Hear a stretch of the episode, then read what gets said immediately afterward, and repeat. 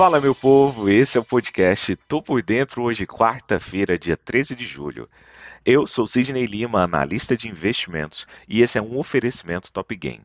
Aqui você fica bem informado com o que pode impactar o dia da Bolsa de Valores. Ontem, o índice Bovespa fechou em campo neutro, quando o forte avanço de ações de consumo, principalmente das varejistas, compensou a pressão negativa da Petrobras, na esteira do tombo dos preços do petróleo no exterior. O índice de referência do mercado acionário brasileiro, o Ibovespa, encerrou com variação positiva de 0,06%, fechando o dia a 98.271 pontos. A bolsa abriu pressionada pela aversão a risco global e a retomada dos lockdowns na China, que afetaram os índices acionários no exterior e commodities. Mas no final da manhã, o Ibovespa mostrou recuperação com varejistas em destaque. Vale a atenção para a divulgação de dados de vendas do varejo do brasileiro hoje o mercado parece antecipar em alguma medida o dado, pois demonstrou demanda pelas ações do setor desde a semana passada. A pauta externa também estará sobre os holofotes no próximo pregão, com a divulgação do Índice de Preços ao Consumidor CPI, na sigla em inglês, dos Estados Unidos do mês passado. Nos Estados Unidos, as bolsas fecharam em queda nesta terça-feira, depois que crescentes sinais de recessão mantiveram compradores fora do mercado acionário antes da divulgação de dados de inflação na quarta-feira. Depois de terem oscilado entre ganhos e perdas modestas mais cedo no pregão, os três principais índices de ações dos Estados Unidos chegaram ao fim do dia em queda mais forte, com a aproximação da divulgação de dados de preço ao consumidor dos Estados Unidos pelo Departamento do Trabalho na quarta-feira e a divulgação de balanços corporativos pelos principais bancos nessa semana. O índice S&P 500 fechou em queda de 0,92%, o Dow Jones em queda de 0,62% e o índice Nasdaq da tecnologia acabou caindo 0,95%.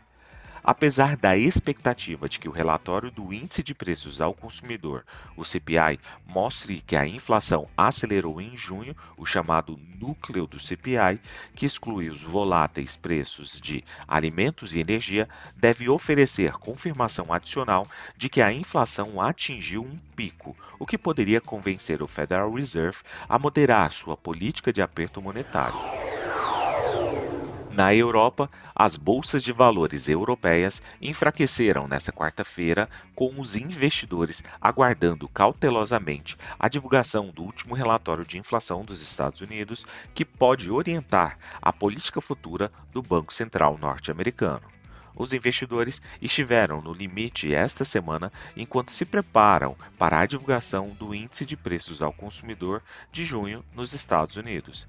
Espera-se que isso mostre a inflação global anual, incluindo alimentos e energia, subindo acima do nível de 8,6% de maio para 8,8% em um pico de 40 anos. Um número tão elevado deve persuadir o Banco Central dos Estados Unidos da necessidade de continuar com os aumentos agressivos das taxas de juros, além da alta de 75 pontos base em sua última reunião mesmo que isso corra o risco de empurrar a economia dos Estados Unidos, o principal motor de crescimento global, para uma recessão.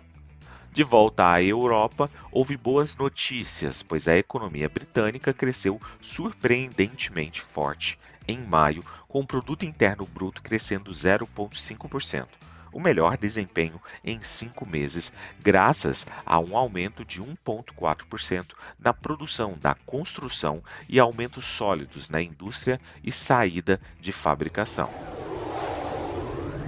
Na Ásia, as ações do Japão subiram após o fechamento dessa quarta-feira, com ganhos nos setores de pesca, mineração e teixo.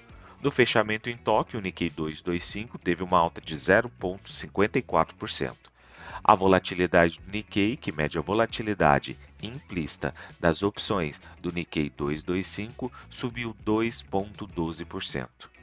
As exportações da China aumentaram 13,2% no primeiro semestre deste ano, em termos de yuan, contra igual período de 2020 acelerando em relação ao aumento de 11,4% registrado nos primeiros cinco meses, segundo dados da Administração Geral das Alfândegas do país. As importações subiram 4,8% no primeiro semestre em termos de yuans, acima do aumento de 4,7% no período de janeiro a maio, de acordo com a alfândega.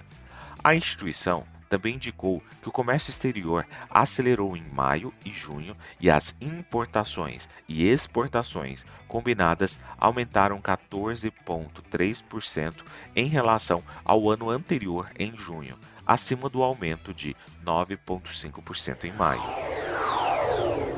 Partindo para o petróleo, ele subiu nesta quarta-feira, um dia depois que os preços caíram para 100 dólares o barril pela primeira vez desde abril.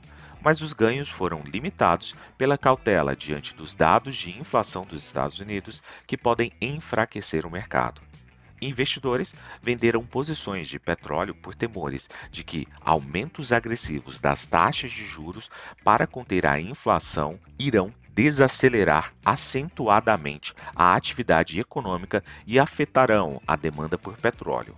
Os preços caíram mais de 7% na terça-feira em negociação volátil. Uma preocupação adicional é que os aumentos das taxas de juros nos Estados Unidos irão empurrar o dólar para cima, também minando os preços do petróleo. Os temores persistentes da recessão continuam a atingir o mercado, enquanto a força do dólar e o surto de casos de Covid em partes da China certamente não vão colaborar. O petróleo geralmente é cotado em dólares americanos, portanto, um dólar mais forte torna a commodity mais cara para os detentores de outras moedas, pressionando a demanda para baixo. Além disso, o mercado também assustou com a paralisação de mais de 300 mil pessoas em uma cidade na China devido a um caso de Covid identificado por lá. Na agenda econômica de hoje, às 9 horas da manhã, aqui no Brasil, teremos divulgação relacionada a vendas no varejo por aqui. Às 9 horas e 30 minutos, no mercado norte-americano, dados relacionados ao IPC e às 11 horas e 30 minutos também por lá, estoques de petróleo bruto. Partindo para as cotações, agora que são 7 horas e 32 minutos do dia 13 de julho de 2022, trio norte-americano navega em terreno positivo, com Dow Jones a 0,16% de alta, S&P 500 subindo 0,19% e Nasdaq Bolsa da Tecnologia com uma alta de 0,25%. A Alemanha, através do índice DAX, sinaliza um movimento de queda de 0,33% e puxa todos os seus pares, os países no geral ali da Europa, também para o terreno negativo. Nós temos França com 0,21% de queda, Inglaterra caindo 0,47%, Espanha caindo 0,81% o índice VIX sinaliza um certo otimismo por parte do mercado, com uma queda de 0,58%. Partindo para as commodities, o petróleo WTI sobe 0,78% e o petróleo Brent com uma alta de 0,71%. Do outro lado do mundo, cotação do minério de ferro com uma alta de 1,53%. Quer se manter bem informado? Não esqueça de clicar no botão seguir aqui nesse podcast. Valeu, tchau, fui!